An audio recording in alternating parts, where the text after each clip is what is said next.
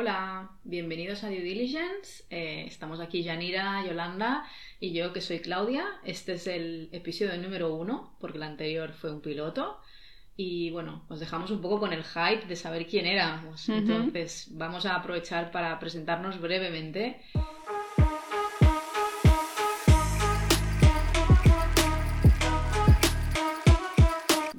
Bueno, encantada de repetir. Soy Chief Marketing Officer de Climate Coin y para quien no conozca, Climate Coin es una solución de Climate Finance en cripto y, y a modo más técnico tokenizamos créditos de carbono. Yo soy Janira y ahora mismo soy directora de comunicación y marca en Wola, una startup del sector EdTech y además también seguramente mucha gente me conozca más por mi lado más friki de cultura de internet y tecnología. Así La que... meme, meme queen, Chef ¿no? ¿Cómo era? officer. Sí, bueno, Joan Tobau puso eh, Chief Meme Officer, ¿no? Algo así. Sí, sí. No, sí, sí. Y yo soy Claudia Giraldo, yo, bueno, llevo muchos años trabajando en comunicación y, y marketing, monté una agencia de PR y ahora pues tengo un proyecto, startup, que se llama Common Sense Finance, que también es del, del sector cripto y de ahí pues conozco a, a Yanira y a Yolanda que internet, internet y Twitter hizo su magia y nos encontramos Total. y hoy estamos eh, grabando un podcast. That's it. ¿Qué va- ¿De qué vamos a hablar hoy? Pues de muchas cositas, ¿no? Eh, un poco popurrí de lanzamientos y updates. Eh, Hablamos, sí. Venga, hay varias cosas aquí. Hablamos de, de lanzamientos, bueno, más que de lanzamientos, updates en, en redes sociales y en tecnología. Hablaremos de Tiffany y Nike, que han hecho ahí un crossover. Eh, The Last of Us, que os veo, os he visto esta semana muy Sí, emocionadas. te tenemos que contar, Claudia. Sí, Y luego... sin spoilers. Exacto. Y luego MrBeast, que también ha sido trending topic en redes por algo que ha hecho. eh, el, el podcaster con más usuarios ahora mismo. eh, El youtuber, el el youtuber. youtuber, youtuber, perdón. Sí. Con perdón. más, sí, el youtuber por excelencia ahora mismo, sí. Han pasado cosas, ¿eh? En dos semanas. Muchas. Y muchas más que no hemos metido aquí, ¿eh? O sea, que, Exacto. que estábamos ahí pensando si metíamos la habitación de Julia Fox o no. Bueno, la habitación, el piso de Julia Fox o no, que al final no entra, pero cosillas, cosillas. Empezamos con nuestro querido Elon Musk, que como no, tiene que. Ya llevaba tiempo, Ya. llevaba, llevaba días sin decir nada. Ujú. eh, y hace poquito tuiteó algo sobre un update de Twitter que dice que starting today Twitter will share ad revenue with creators for ads that appear in the replay eh, threads. Sí. To be eligible, the account must be a subscriber to Twitter Blue verified. Vamos a traducir un poco O sea, esto. es curioso porque es como que lo que está diciendo es que va a compartir eh, todos lo- todo lo que eh, Twitter facture por publicidad con los creadores, pero primero tienes que pagar si lo quieres eh, percibir. Es decir, como tú me pagas los 8... No sé a cuánto estaba ahora, creo que en España era 7,99 euros, puede Yo ser pagaba, yo tenía Twitter Blue, ahora no sé por qué me lo, no sé, no, no hice no sé qué update y me lo quitaron. Y yo pagaba 5 dólares al mes, pero hace un año que me lo hice, me lo hice en Ujú. Estados Unidos y estaba pagando 5 dólares. Y hace como dos meses o un poco más Ujú. lo cambió a 8 dólares y ahí es cuando no sé qué hizo, que yo no sé qué, no lo, no lo actualicé y se me ha desconfigurado la cuenta y ya no me puedo hacer Twitter Blue, porque en España creo que no está disponible. Es que ahora está empezando a estar disponible. Yo, por ejemplo, lo tengo disponible desde antes de ayer, o sí. Que lo, lo único que me jode un poco, con perdón, eh, es que si, si pagas te ponen el verificado, pero es como da mucho cringe tener el verificado porque estás pagando ahora mismo, Sí, ¿sabes? Sí, total. esto. Y a mí me choca un poco ver el verificado, entrar en la cuenta y que tiene muy pocos seguidores. Eh, estoy acostumbrada a tantos años que eran las cuentas líderes de opinión, ¿no? Entonces estoy ahí un poco que me despista. Pero sí que ya, ¿qué pensáis? ¿Ya era hora que Twitter se abriera a la, a la economía de creadores? Porque era como la red social más desagradecida con los creadores, ¿no? ¿Cuántas horas hemos pasado allí? Bueno, sí. y poco rendimiento. Era más bien posicionamiento en marca personal que no eh, sacar tu profit de, de meterle esas horas y contribuir en la red. Yo creo que, que habrá que ver eh, en, o sea, cómo se reparten estos beneficios y cómo acaba funcionando para el creador, porque para mí, o sea, estoy de acuerdo, es un poco como lo que tú dices, eh, Twitter era para posicionarse, yo creo que muchas oportunidades de trabajo realmente que, que he tenido y que sigo teniendo vienen gracias a Twitter, realmente, entonces es un poco como que no no percibes el dinero directamente, ¿no? Pero sí que indirectamente como que te conecta, bueno, lo que hemos dicho, estamos nosotros aquí por, por Twitter, ¿no? Sí. El network, ¿no? El network- bueno, es un networking online y es un- un- una manera de, de estar en un, Sí. en un nicho que te interesa. Yo creo que como siempre, como todas las redes sociales, hay que saber usarlas y para qué, ¿no? Al final, Twitter, Twitter es... Twitter es un sitio muy y, muy áspero, o sea, hay mucho, hay gente, hay, hay mucho odio, pero a la vez hay mucho conocimiento y cosas muy interesantes. Tienes que saber muy bien a quién sigues y tienes que saber muy bien eh, filtrar, ¿no? Porque se te puede convertir el timeline en, un, en política o, bueno, a la, que, a la que le das un like a algo que ya se te sale del, del- de tu rango de intereses, se, te, se desconfigura Sí, muy rápido. total. el- Has el algoritmo. el algoritmo, claramente. Pero, ¿estáis preparadas para ver cursos de cómo hacerte rico en Twitter? O, o tener el timeline lleno de tweets que quizás lo ha hecho ya ChatGPT-3 y se pierda autenticidad, ¿no? Nah, yo creo que, sinceramente, no creo que eso vaya a perdurar, o como mínimo, ya hay hilos, o como mínimo que parecen escritos por ChatGPT. Entonces, como que al final, según qué contenido te guste consumir, más o menos te aparecen unos u otros. O sea, una de las cosas, y eso que no- como que nos dedicamos las tres al sector, ¿eh? pero una de las cosas que más cringe dan de todo Internet son los hilos de los marketers, hablando Total. sobre copies de no sé qué que dices, ¿has vomitado un libro de mierda en ¿Y este cómo, hilo? conse- cómo aumentar tus ventas en tu e-commerce? Por Qué ejemplo, horror, qué cosas de-. Como Sí, si fuera tan fácil todo es, también, todo ¿eh? es muy fácil, Sí, sí, sí. todo es muy fácil según esta gente, y, y- pero encima te tienen que vender un curso para eh, ellos poder vivir, ¿no? Entonces un poco como que, no sé, yo creo que sí que era hora que Twitter empezara a hacer experimentos de este estilo, pues que todas las plataformas lo, lo están haciendo y lo tienen que intentar hacer, ¿no? Entonces un poco como que veremos, como con todo lo que tiene que ver con Twitter y Elon Musk, eh, es un veremos Sí, para mí bueno, constante. Cada mes hay una, algo nuevo que decir. y por cierto, esta mañana me he levantado, he abierto mi Instagram y me salía una feature, una feature, Característica. característica nueva, que es abres el perfil, ¿no? Y arriba me salían... eh, Notitos, ¿no? eh, En mensajes privados, no, entras en mensajes privados y arriba me salía notes, que es una nueva funcionalidad que, que la gente deja como un estado. Tipo, buenos Sí. días, o tipo tal. Entonces tú le puedes contestar, sale justo encima de tus mensajes privados. Y debajo te salen los stories, o sea, es como una fila por encima.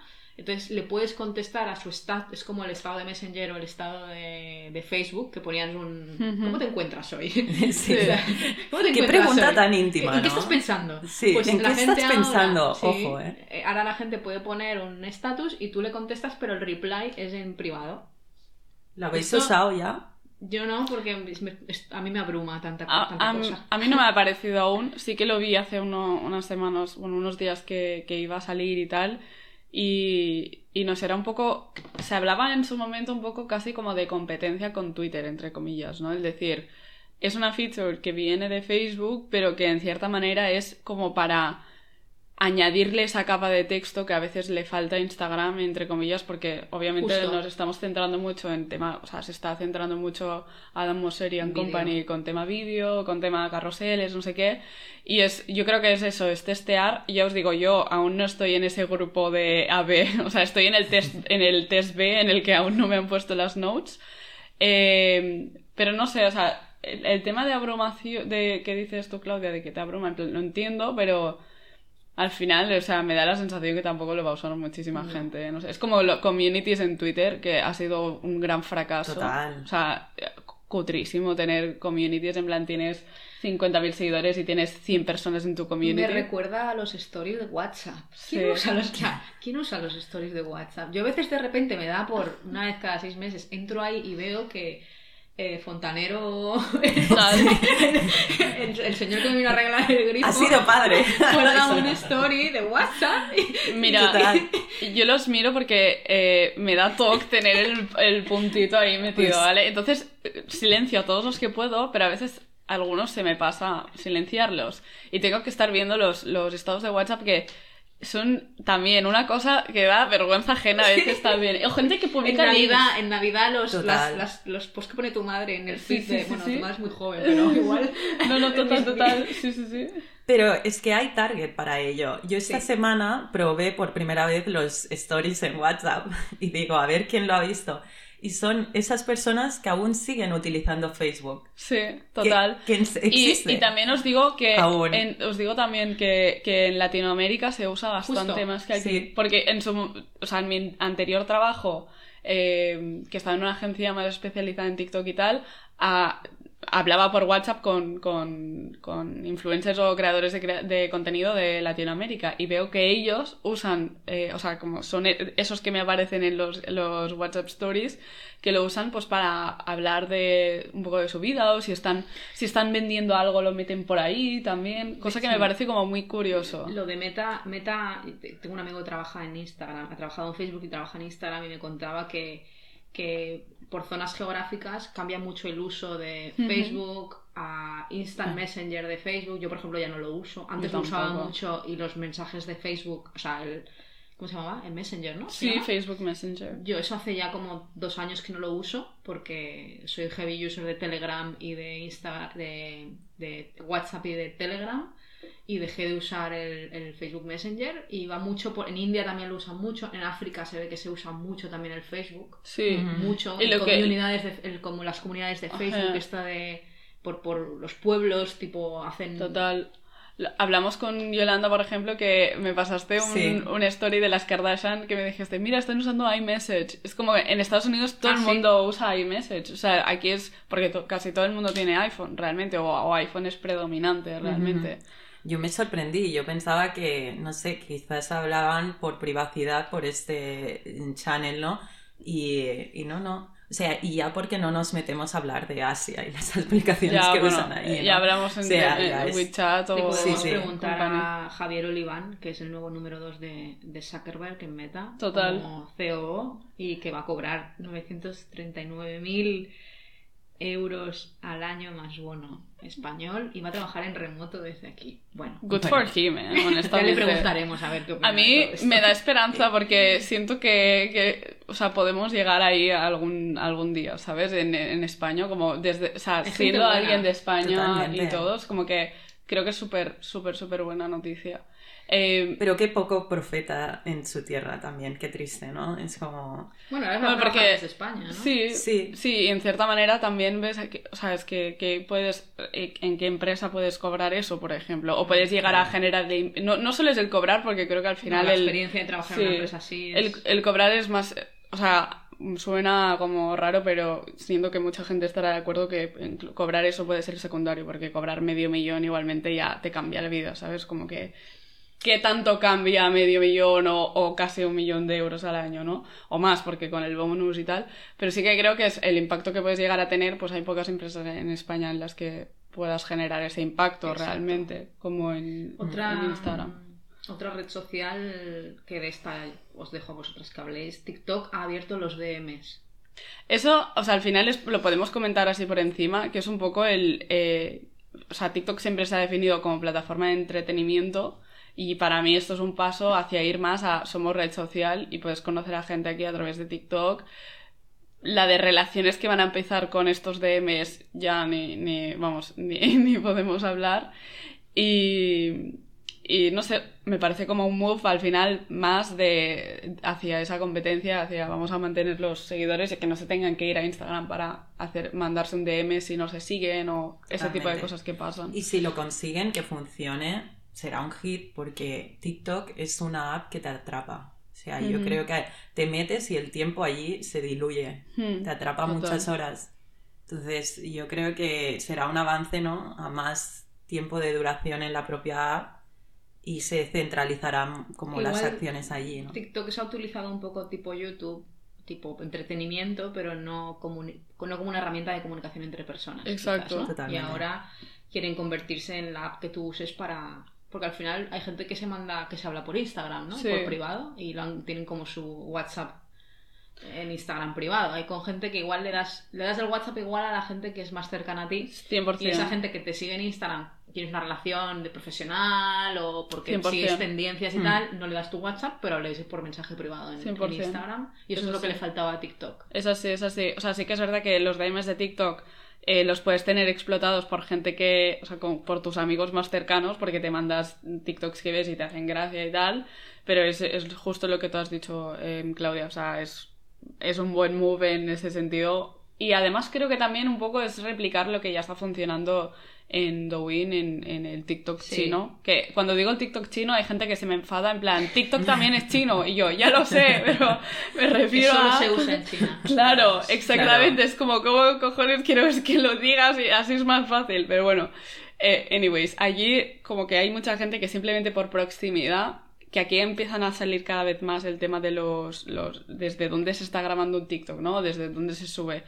Hay gente en China que por proximidad simplemente se conocen ya porque están viven en la misma calle o en el mismo barrio y es como eh, sí ese le conozco de de Douyin no o tal. Entonces como que eh, conoces mucho más a la gente de tu entorno o está haciendo que se conozca mucho más a la gente del entorno por el uso de, de la aplicación. Y aunque no sea no tengamos el mismo comportamiento que en China porque la adopción del móvil fue mucho más antes allí y es un poco distinto creo que están haciendo pruebas en ese sentido realmente. Eh, Yolanda, nos has hablado antes eh, fuera de micro de, de Damus, de Jack Dorsey. Cuéntanos más. Bueno, eh, ya hacía tiempo que se estaba trabajando en esta app descentralizada, es un so- social network descentralizado que se llama, que dicen que va a matar a, a Twitter. ¿No? Damos. llama. Damos, pero aquí lo bueno de todo esto mm, es que Jack Dorsey está detrás, ¿no? Y, mm, y realmente, bueno, la red social descentralizada, que es el código abierto que empezaron a programar esta app, se llama Noster. Y esta semana, justamente, como os contaba, la, la puedes encontrar en App Store. Yo me metí y os diré que realmente va muy mal ahora mismo la app. Eh, se caía cada dos por tres, eh, la gente que te seguía te dejaba de seguir, algo muy extraño.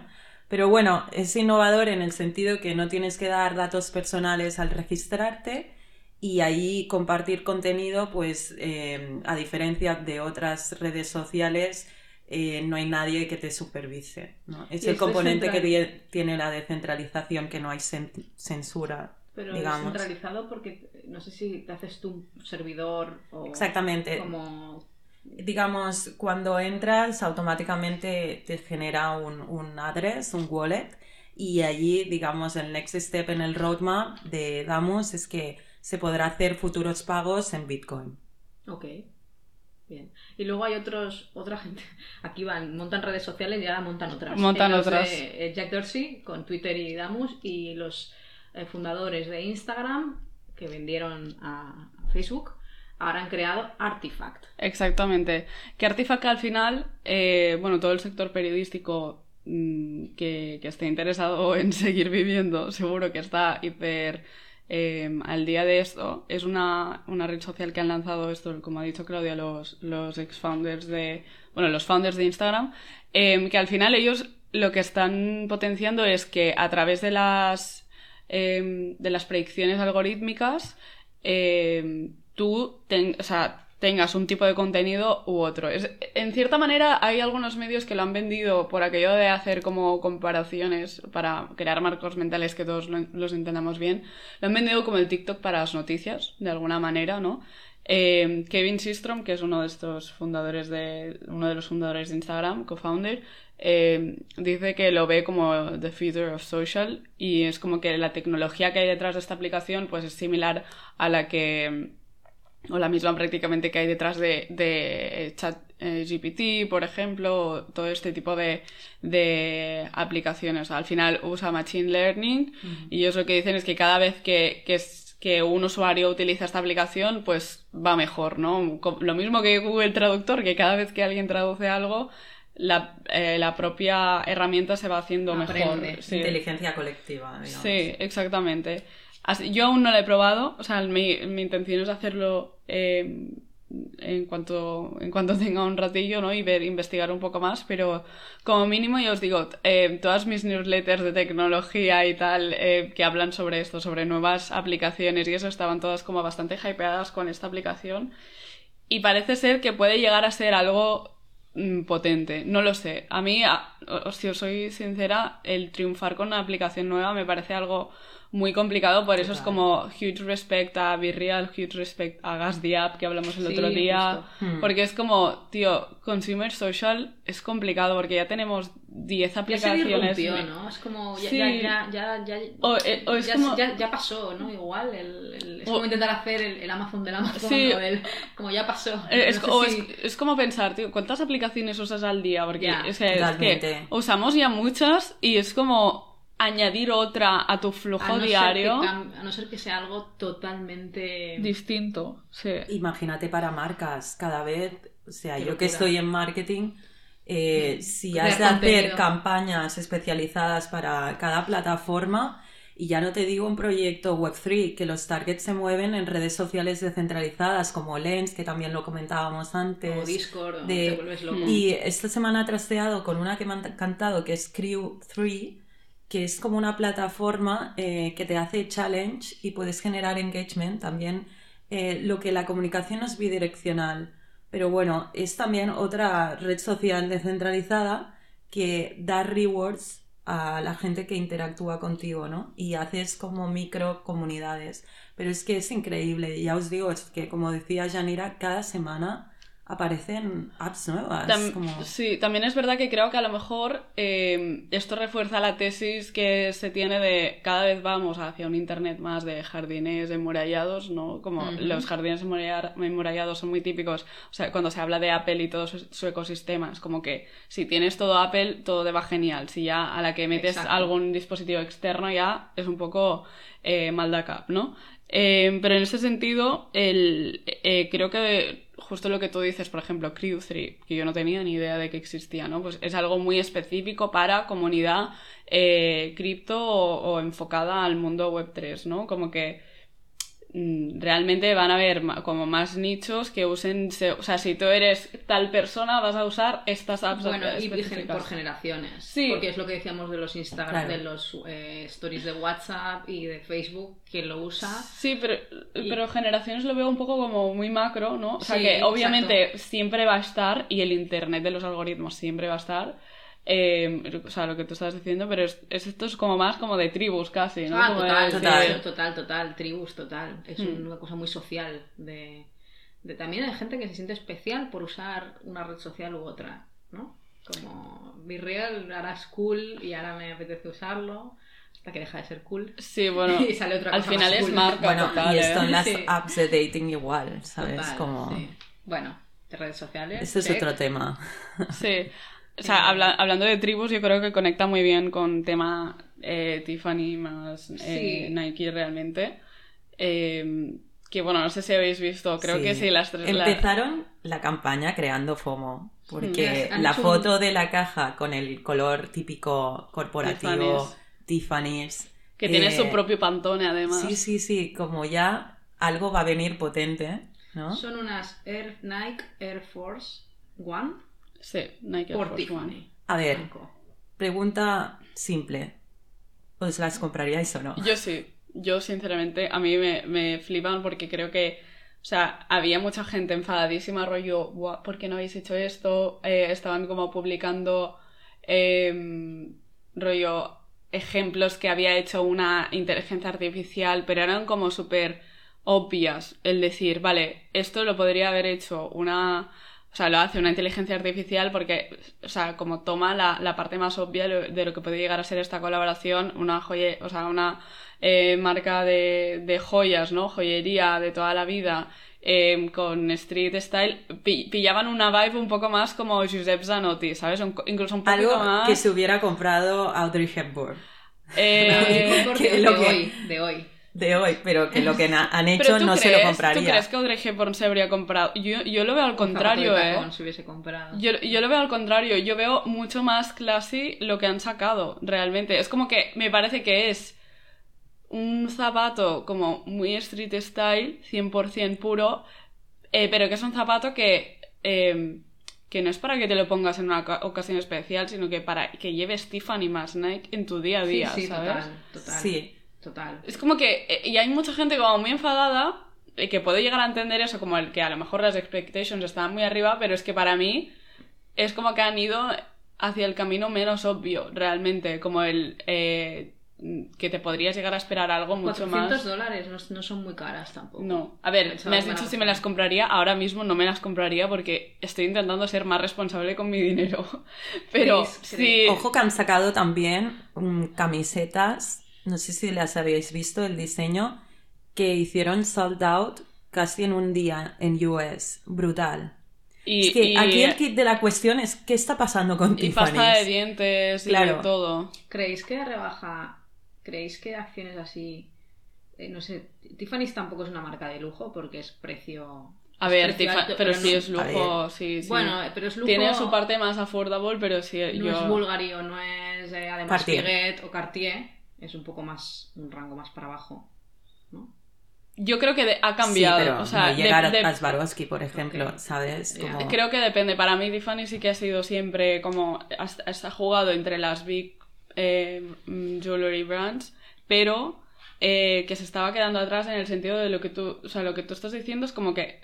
Siento que se había quedado un poco eh, como bodas, bautizos, Eso, comuniones. Justo, ¿no? regalo de San Valentín de, Sí. los, de, los, de los años Eh, 2000. exacto, cosas así. Yo lo tuve, ¿eh? Sí. no un anillo, pero un llavero. Sí, pero, pero, chicas, el engagement ring de Tiffany, o sea, de, de 12 mil dólares no baja o cosas así, Sí, ¿sabes? En plan, sí, que, que no es que sea como... Tiene gamas, tiene gamas. Tiene sí. gamas y gamas y cuando, en la quinta avenida también tienes como tus plantas específicas y que hay zonas donde no todo el mundo entra y... Claro. O sea, como que un poco... Realmente eh, sí que es, para mí sí que es lujo y cuando entra el BMH que compra Tiffany, que creo que fue justo El antes de la pandemia. Es el grupo de Louis Vuitton. Sí, Mm. Justo antes de la pandemia compraron, creo, porque hubo ahí un tema, o sea, hubo un tema legal también ahí como interesante de si lo iban a comprar, si no, se tiraron para atrás, no, y, no, no sé, al final se acabó comprando, o sea, el BMH acabó comprando Tiffany.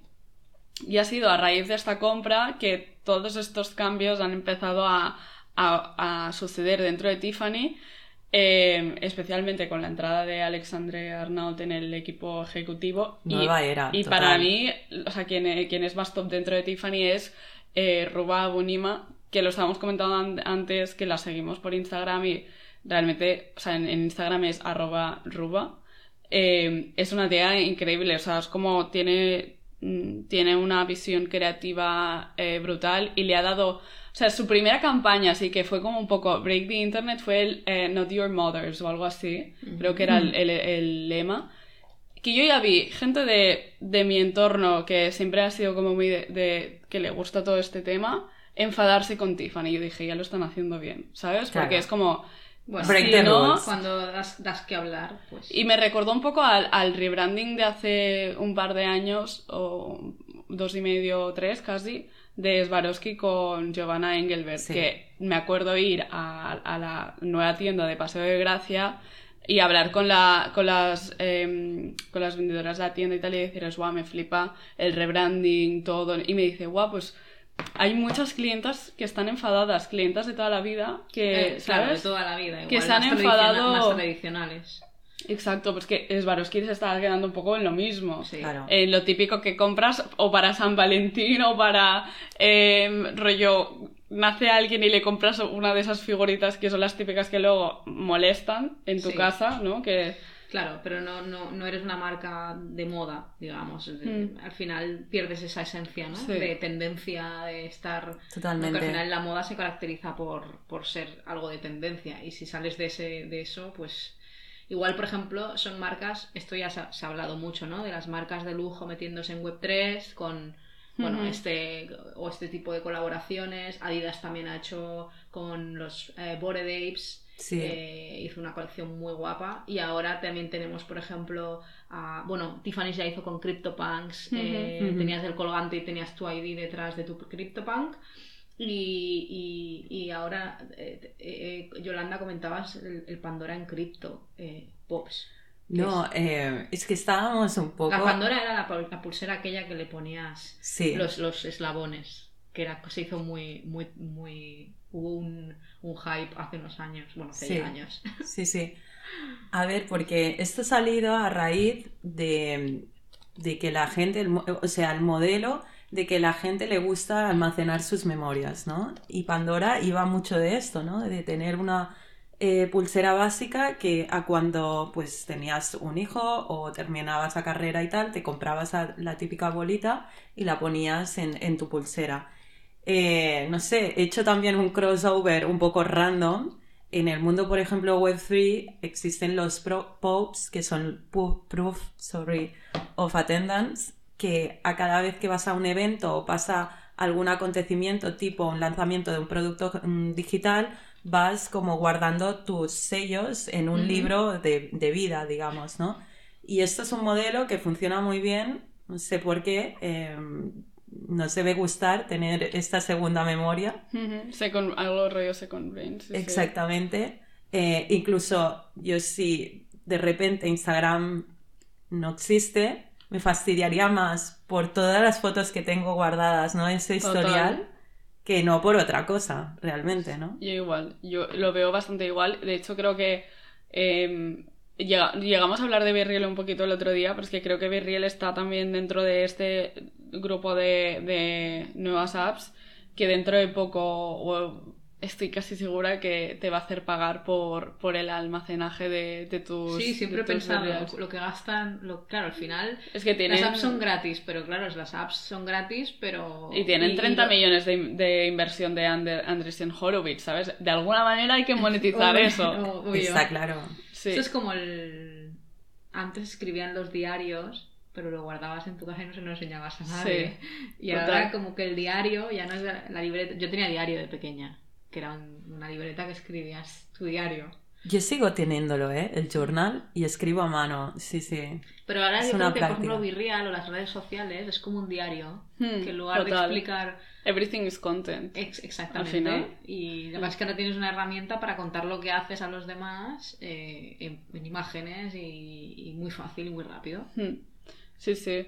Em, quería añadir un apunte también antes de, pasar al tema de Last of Us, em, que es que Alexandre Arnault, que hemos dicho que forma parte del equipo ejecutivo ahora de Tiffany, es un poco como prueba, típico, un poco Succession vibes de vas a, estar aquí en Tiffany y saber cómo funciona.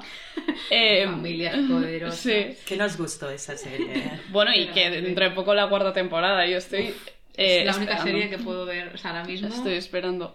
Pues eh, hablaban en Business Insider que él tiene que, demostrar ahora que Tiffany lo hace bien como para poder llegar a, en algún momento ser como el máximo eh, em, owner, bueno, owner como director del BMH, ¿no? Y esto me recuerda un poco em, también a lo que está pasando en el sector del streaming, o sea, de, la, de las películas y todo eso con Em, bueno, hay, tienes Marvel, MCU y tal, que em, tiene todo su universo brutal, ¿no? Y luego hay DC, que no sé si lo sabíais, pero estaba la última peli de Superman ya grabada y todo, y la han, cancelado. O sea, no, no, va a salir, no va a haber los cines, porque ha entrado todo un nuevo equipo de directores que están como cambiando completamente el universo de DC para poder llegar a competir un poco con el MCU de Marvel.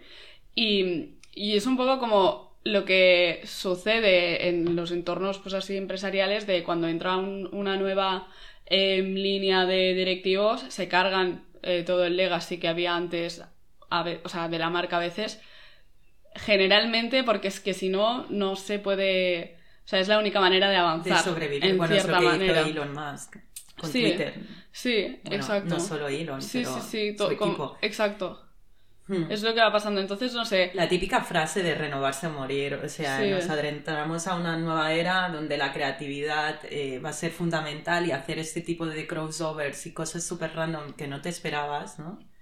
Em, realmente va, yo creo que va a funcionar. Por lo menos ya te distingues un poco de, tu competencia, ¿no? Estás haciendo algo distinto. Sí, exactamente. Bueno, bien. Eh, ¿Qué más? The Last of Us. The Last of Us. Bueno, que tampoco, Aquí también os voy a dejar hablar porque no lo he visto. Tengo tanto trabajo que no estoy muy desactualizada, así que, que hacedme un Mira, resumen yo si, queréis os digo una cosa. Em, lo que más interesante me parece de The Last of Us ahora mismo es lo que tuiteaba Lulu Chen eh, Meserbury, perdón, eh, que, que bueno, es una... Em, es AVP Corporate Affairs and COO, Activision Blizzard, em, o sea, como que trabaja en el sector de, de la tecnología.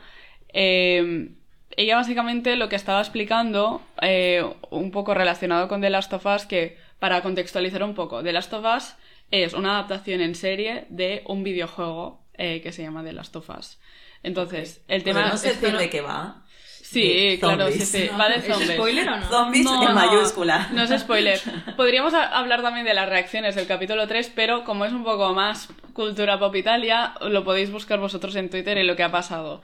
Eh, diré rápidamente que hay muchos incels en el mundo, y ya está. Como quería hacer el tweet, pero no lo hice, entonces lo digo por aquí. Muchos Incels. incels. Ah. Involuntary eh, celibate. O sea, muchos tíos que eh, en su vida han tocado a una mujer que se están quejando Sí. del tercer capítulo.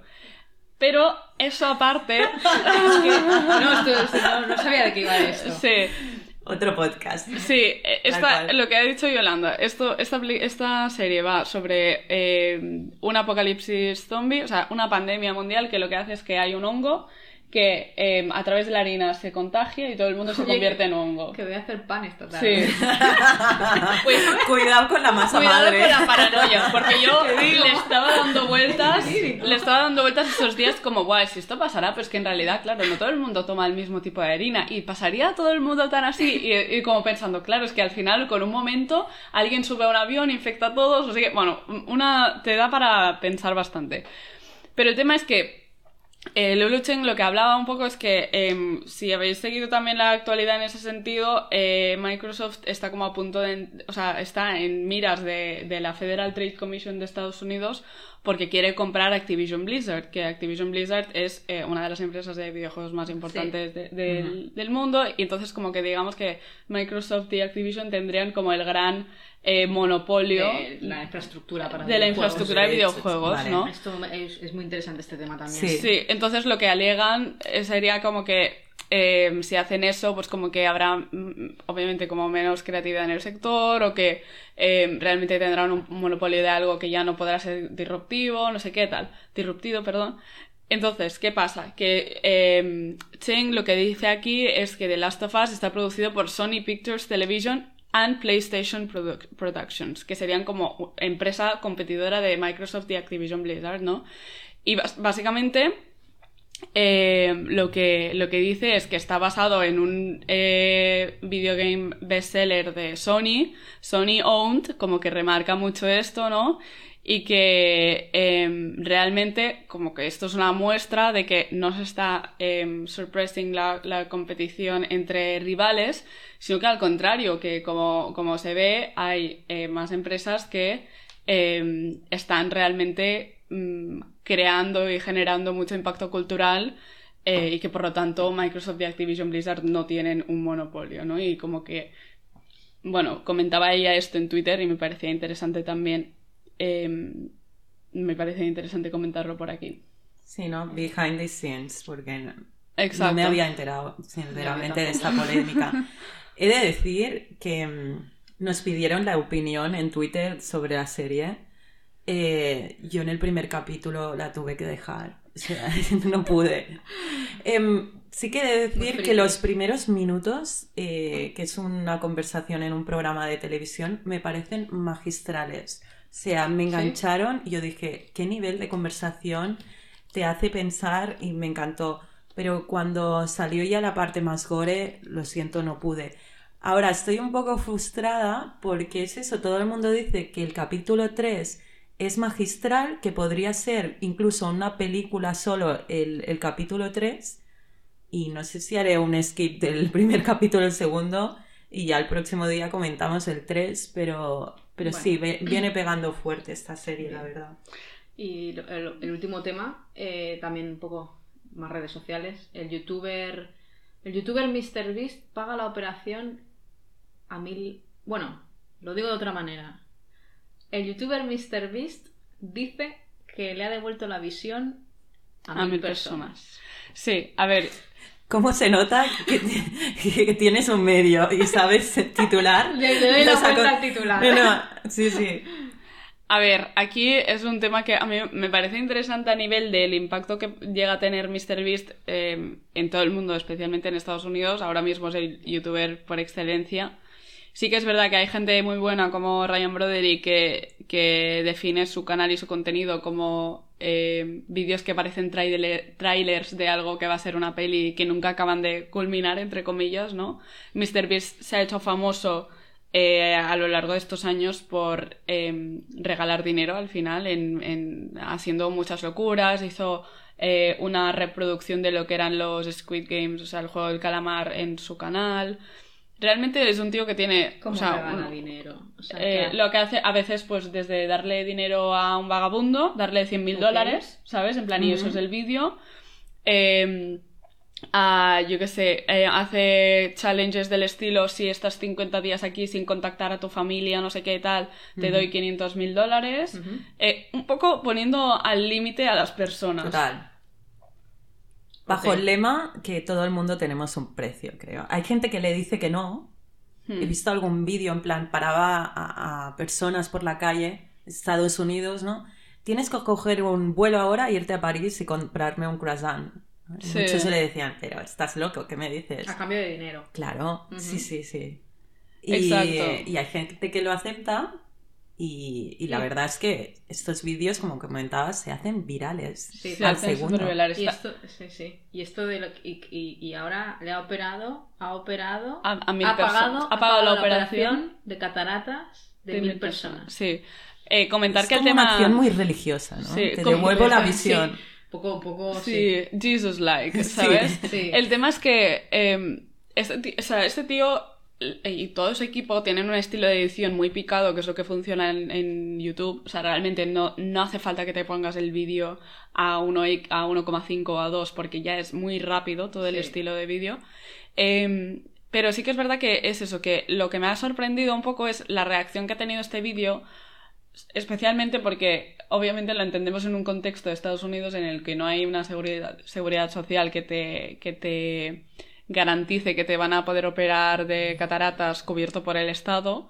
Entonces, como que ha habido mucha gente que ha criticado esto, ha habido gente que ha criticado el hecho de hacer contenido de, de pagarle la operación a, a tantas personas, que a mí, sinceramente, es algo que creo que, bueno, no está mal. O sea, no le criticaría nunca porque además le veo un tío bastante wholesome, sinceramente. O sea, es como que cuando le ve- tiene 24 años, quiero decir, que es, es- sigue siendo bastante un niño en ese sentido, ¿no?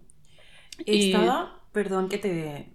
que es- estaba viendo información porque estaba pensando, ¿quién paga esta fiesta?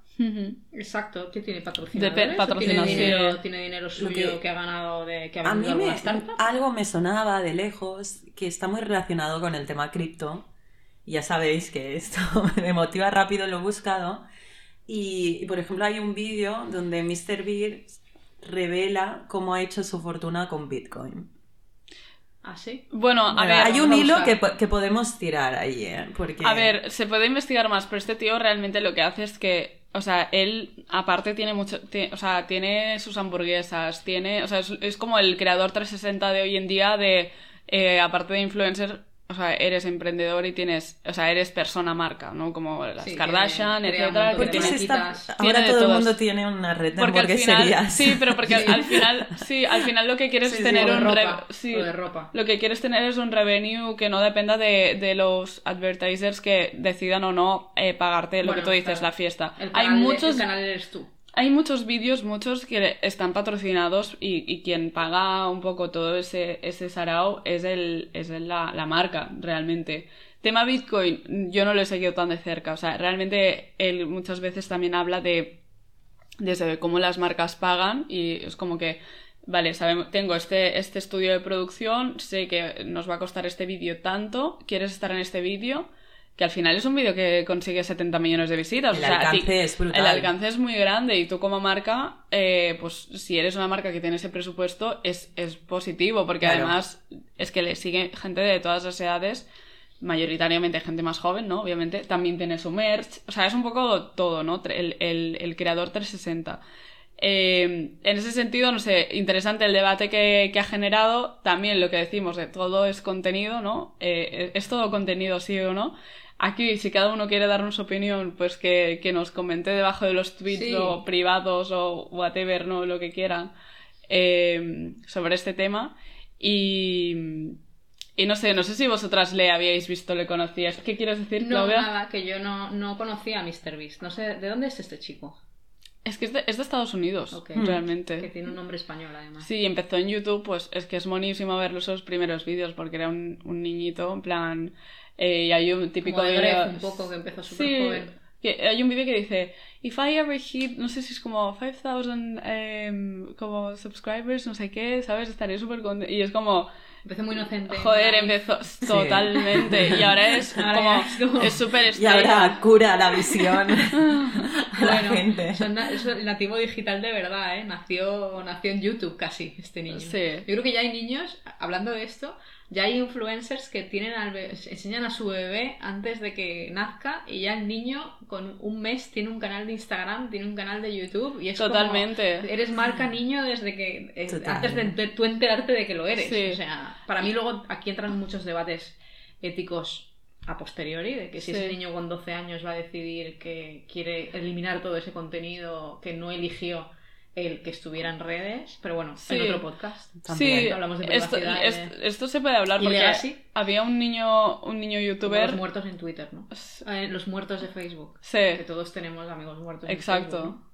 Uy, Uf, pero ahí hay startup material, ¿eh? En plan, para más, el tema más, de- más bajado Eh, la moral, Claudia. Yo estaba ahora. No, no, a mí me, pa- me parece, me parece un tema súper Me has interesante. venido eso- abajo. Bueno, a ver, no sé, la gente se hace mayor. Bueno, y- los cementerios digitales. Claro, Sí. exacto. Sí. Sí, sí. Luego también, con un colega, también está mirando los metaversos, eh, cementerios metaversos, ¿no? Que tú podrás acceder a espacios, poder ver los recuerdos de tu abuela, eh, sus activos también. A mí me parece cuadros, brutal. Startup- todo. Esto es startup idea, ¿eh? A mí me parece brutal, o sea, me parece súper interesante. Yo seguro que hay, hay gente que está allá atrás. hasta allá. Está- Estaba pensando plan. si lo tenía que haber contado o no. Que no, claro que sí. Esto, seguro que hay... Si había un NDA para firmar o no. No, yo creo que ya hay... Quizás el próximo podcast Sí. no estoy. ¿eh? No, las- No, no las tengo es coña. 100% en, en el radar, pero sí que hay empresas que ya se están de- dedicando a esto y me parece, sinceramente, súper interesante. O sea, me parece brutal. Sí, bueno, Sí. el mercado es enorme. Además, Pero los- también es un poco perturbador, ¿eh? Sí, pero hay es que los copies claro. que pueden salir de las webs de ahí, en plan, son buenos. Te podías reír muchísimo, ¿eh? En plan, eh, protect your legacy, protect your no sé qué. ¿sabes? En plan, como... Exacto, exacto. A mí me parece muy guay. O sea, sin- sinceramente, un tema... eh, también yo me tomo la muerte un poco... Sí, eh, en bueno, plan, siempre exacto. hago muchas coñas, que eso es como que mis amigos a Yo veces se asustan. sí. Eh, rollo con la muerte de mis abuelos o cosas que digo que es como, ¿estás bien? Entonces, como que... eh, por eso lo digo, o sea, como Sí. que, que con todo el respeto que, que tiene esto, ¿eh? pero a mí me parece un tema interesantísimo, Sí. así que para el próximo podemos hacer research y ver qué hay y Venga, ver ahí... Venga, vale. Sí, y hablaré con mi amigo también. Venga. Venga, que nos haga nota de voz o algo y que nos Sí, explique sí, eso. él encantado. Venga, sí, sí, pues sí. dale. Está digitalizando justamente este proceso Súper. previo y del duelo también para ayudar Qué a guay. las personas. Sí, sí.